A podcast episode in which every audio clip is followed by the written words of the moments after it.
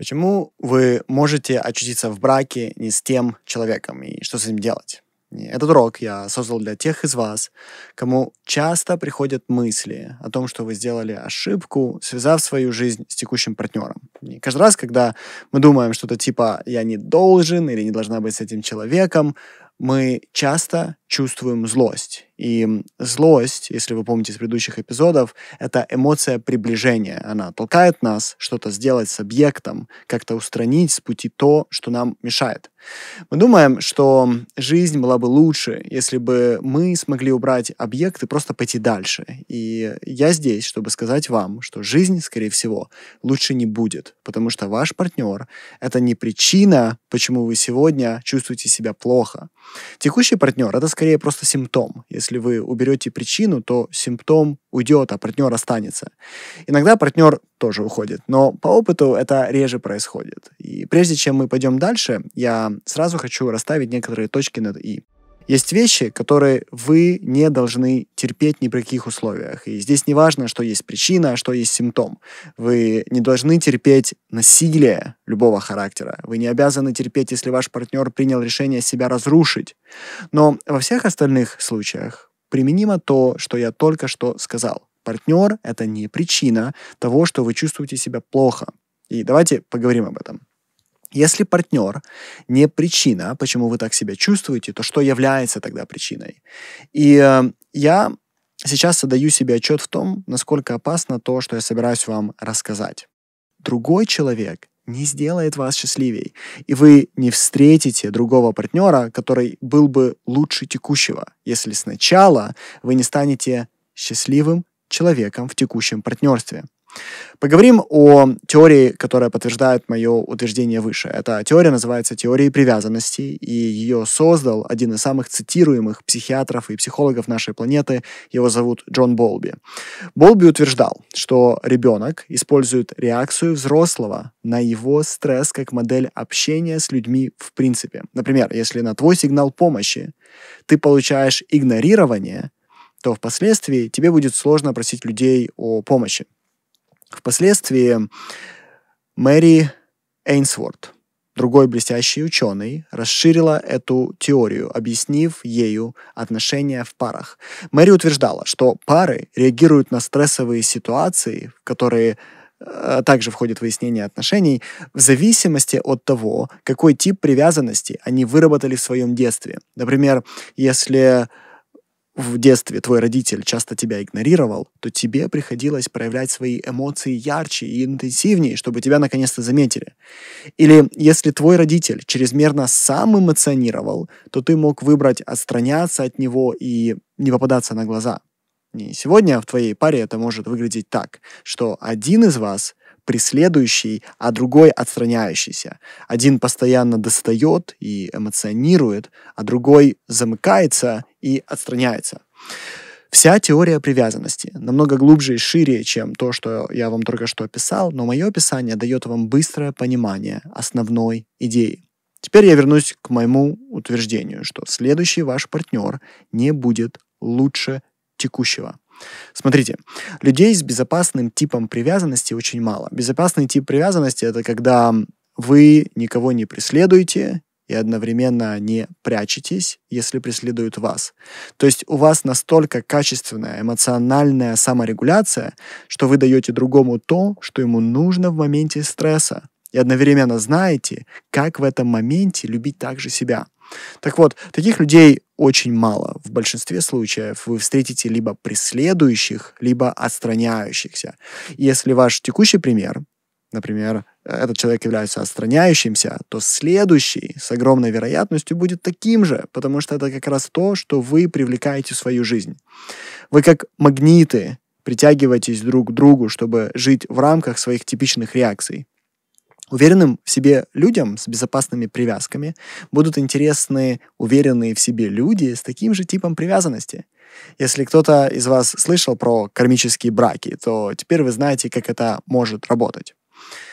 Частый вопрос, который я получаю, это как определить свой тип привязанности. Теперь давайте немного поговорим об этой теории. Типов привязанности четыре. Три вы уже знаете. Преследователь, отстраняющийся и безопасный тип привязки.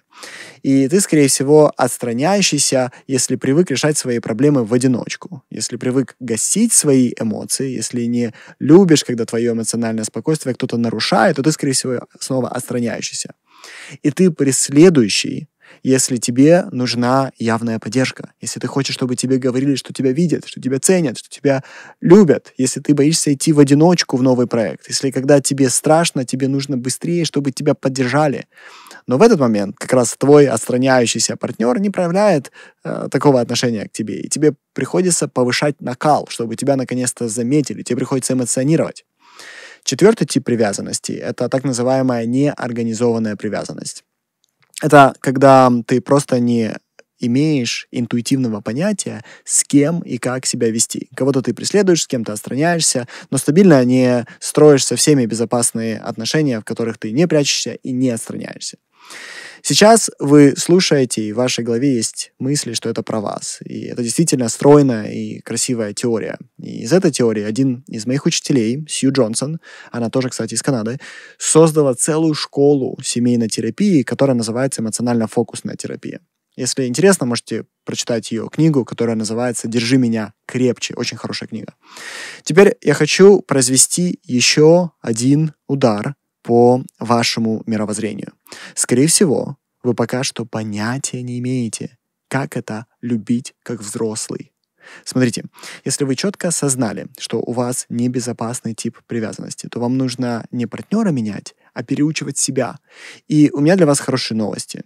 У нас есть достаточно исследований, которые подтверждают, что даже если всю жизнь вы вели себя по накатанной дороге из детства, у вас есть все равно возможность перепрограммировать себя и научиться любить людей как взрослый человек. Это также сделает вас в отношениях намного счастливее. У нас достаточно данных сегодня, чтобы утверждать, что трансформация вашего типа привязанности глубоко повлияет на вашего партнера со временем он начнет вас зеркалить. И если вы готовы к трансформации, давайте об этом поговорим. Начнем с простых вещей. Надеюсь, вы отдаете себе отчет в том, что вы сами не являетесь идеальным партнером.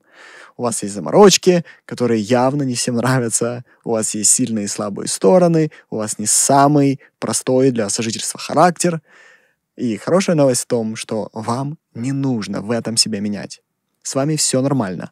Вы можете оставаться идеальными партнерами только в своей голове.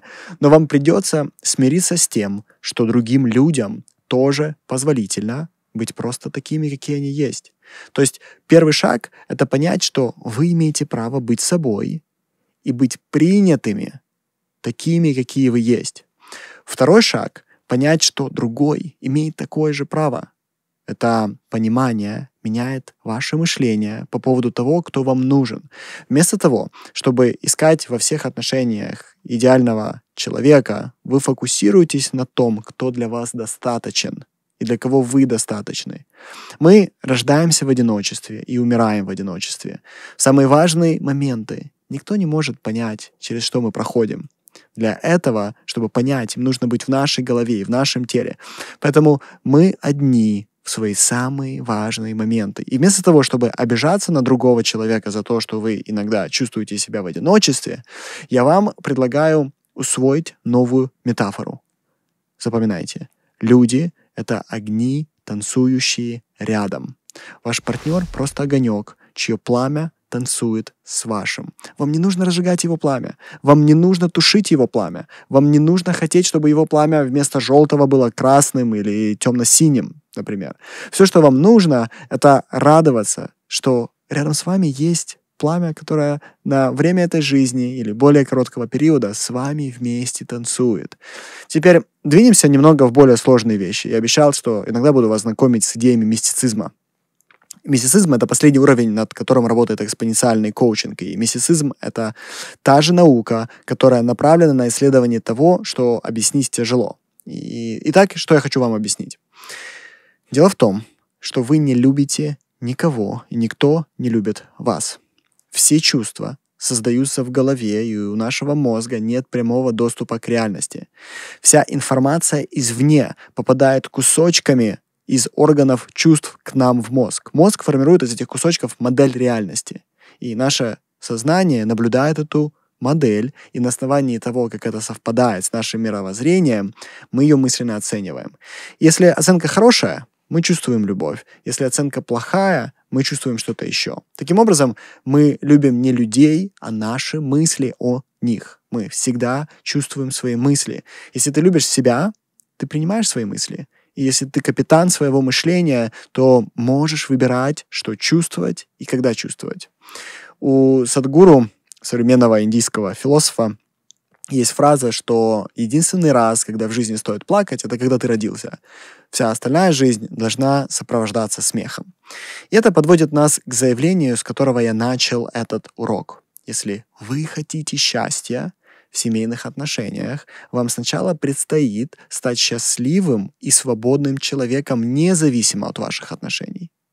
Вы это делаете, понимая, что любите не человека, а свои мысли о нем, и также меняя свою форму построения отношений в жизни на так называемую безопасную привязанность. Как для первого, так и для второго вам предстоит много использовать озеро, технику экспоненциального коучинга, которой мы обучаем и о которой я очень много уже рассказывал в предыдущих уроках. Если не видели, вернитесь, посмотрите да, и послушайте.